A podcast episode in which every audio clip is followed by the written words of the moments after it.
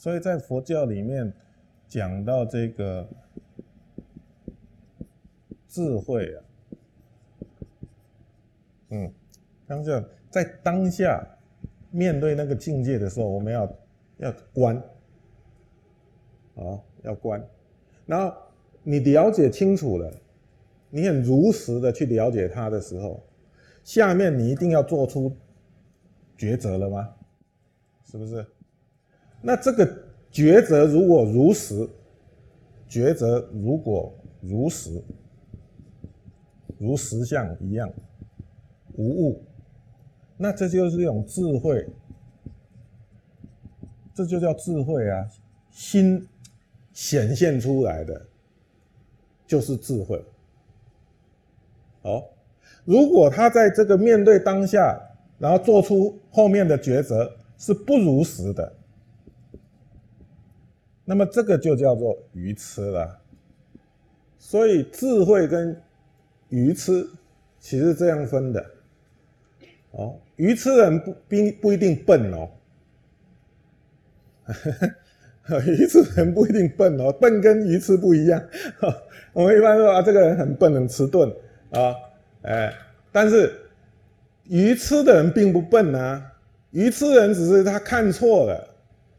哎，他可能头脑动得很快，甚至他他因为对生命的实相他不能承担、不能接受啊，所以他他选择，比如说执着我，对我这个利有利的，哎，我可以摒弃一切众生，只要是对我有利的啊，我就追求这个境界。比如说这样子，嗯，就造恶业。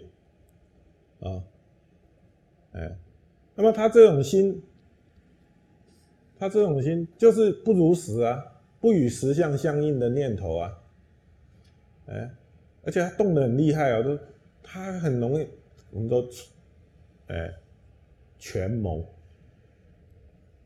嗯，他很厉害的，他并不笨。啊，甚至他对世间法，啊，对世间法他有相当的理解，透过什么方法能够得到什么效果，他也知道，他也懂，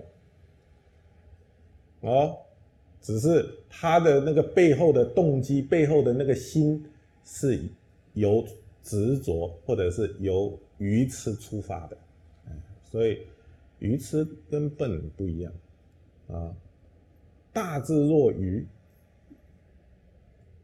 有智慧的人看起来有一点，呃，笨笨的感觉。